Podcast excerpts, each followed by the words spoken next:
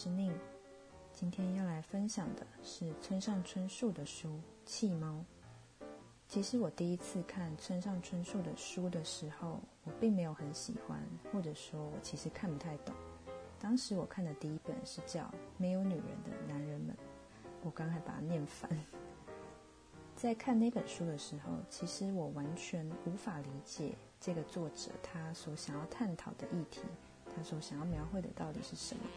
就这样囫囵吞枣的看完了那本，也没有特别的印象。我只有记得一些对于性的描写，最深刻的大概就是这些。隔了很长一段时间之后，因为朋友的推荐，还有对于这个作者实在很好奇，为什么他这么有名？为什么他好像对于一些朋友、对于一些粉丝来说有一种莫名的魔力？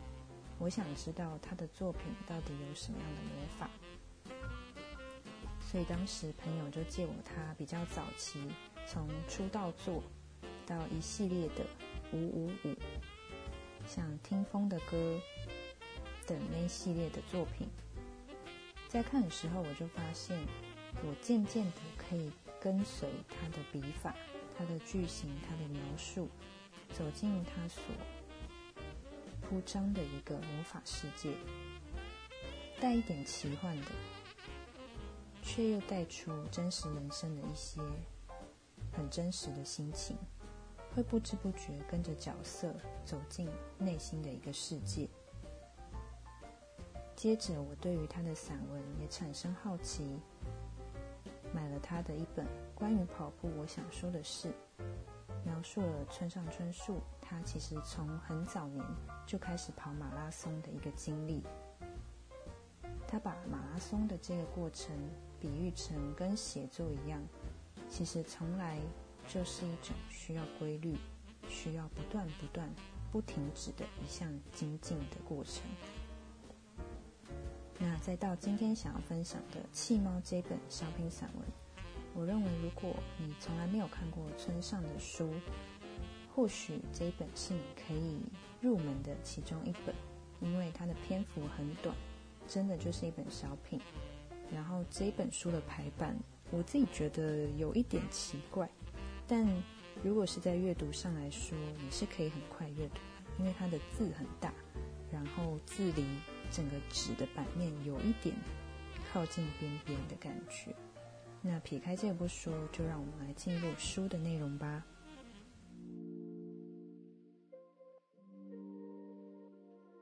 这一本散文主要是探讨村上跟他父亲的一些过往，还有他们之间比较相对疏远的一个情谊，包含不知道怎么跟父亲有更紧密的互动，而产生这样的一个距离感。从他们小时候的回忆说起。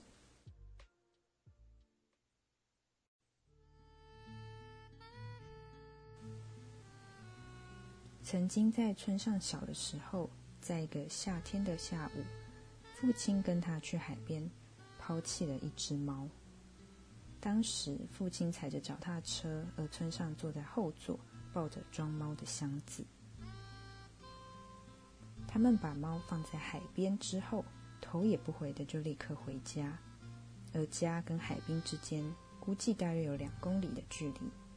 村上并不知道父亲为什么要丢弃这只猫，他只是跟着做这件事情。父亲跟他把猫放下，说了再见，就骑着脚踏车回到家。下了脚踏车之后，心里还在想着，很可怜啊，不过好像也没有办法。就在他们“咔”一打开玄关的门的时候，刚刚才抛弃的猫，竟然喵了一声。竖起尾巴撒娇的迎接他们，他们吓了一跳。这只猫竟然抢在前面回到家了。村上实在想不通，为什么可以这么快的回来？他们是骑脚踏车父亲也无法理解，两个人顿时说不出话来。他还记得父亲惊呆的表情，而后，其实父亲的表情渐渐转为一种佩服。于是他们就继续养那只猫。既然他是那么努力的回到家里，就继续养吧。他提到父亲小时候好像曾经被送去寺庙当过和尚，包含去当那里的养子，而父亲从来没有提过这个事情的详情。在孩子多的情况下，为了减少人口，把长子以外的孩子送出去当养子，在当时并不是稀奇的事。但被送到寺庙之后不久，父亲又被送回京都。表面上的理由是因为寒冷影响健康，无法顺利的适应环境，似乎才是最主要的原因。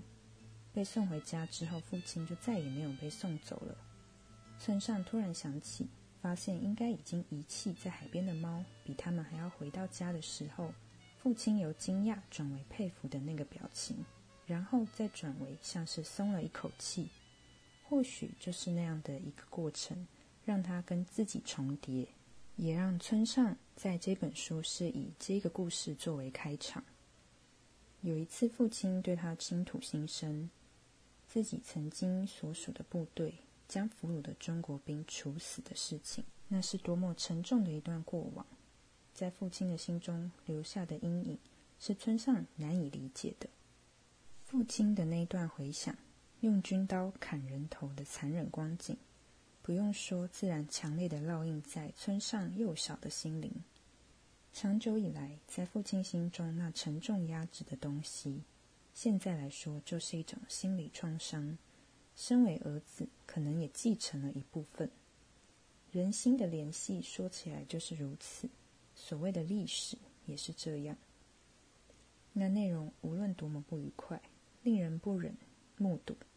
人们都不得不把那当成自己的一部分承接下来，要不然就没有所谓的历史的意义。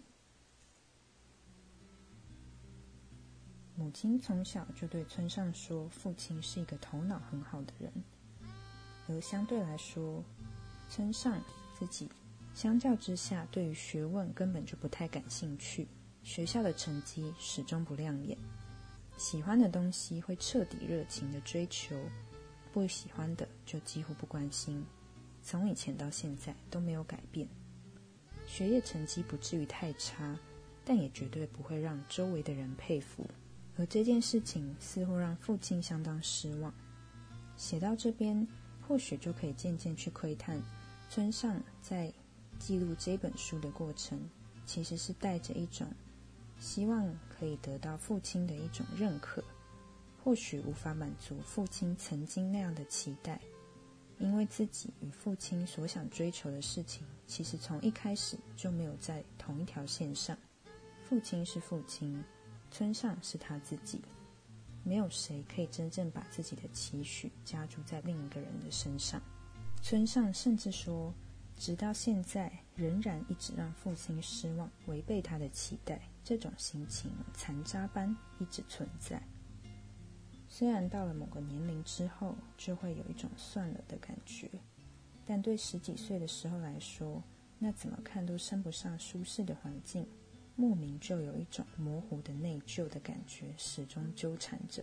在父亲的心中，可能有将自己人生中无法达成的事情，寄托在独生子村上的身上的想法吧。然而，随着成长，村上逐渐形成自己特有的自我。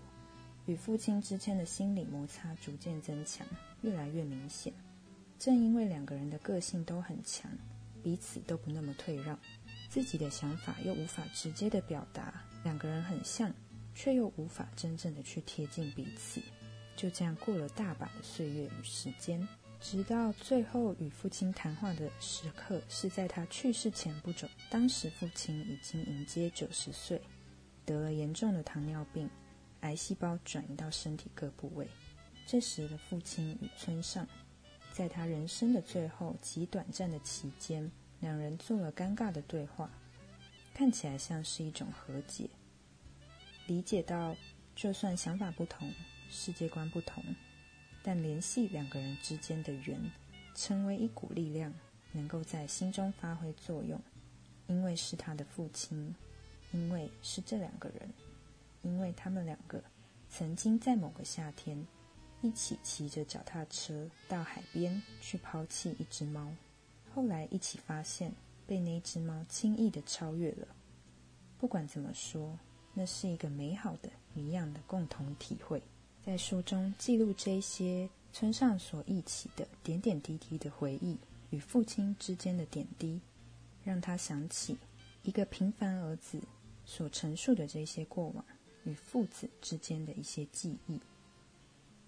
村上说：“我们只是朝向广阔的大地降下的庞大数量雨滴的其中一滴而已，虽然是独特的，却也是可能交换的一滴。”但那一滴雨水，也有一滴雨水的心思，有一滴雨水的历史，有将其传承下去的义务。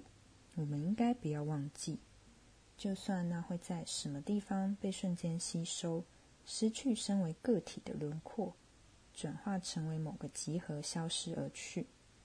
不应该这么说，正因为那会被转化成一个集合，所以我们应该不要忘记。在他的描述当中，可以感受到，对村上来说，这些故事似乎不是那么具有重大意义的事件，但这是属于他与他父亲之间非常珍贵、无可取代的回忆。即便是再平凡、再平淡不过的记忆，但就是这些记忆，成就了父亲，成就了他，成就了他们家的历史。所以有现在的村上春树，而不论我们认为自己再怎么平凡，我们都仍然在写下自己的历史，用我们的方式，不论任何的形式。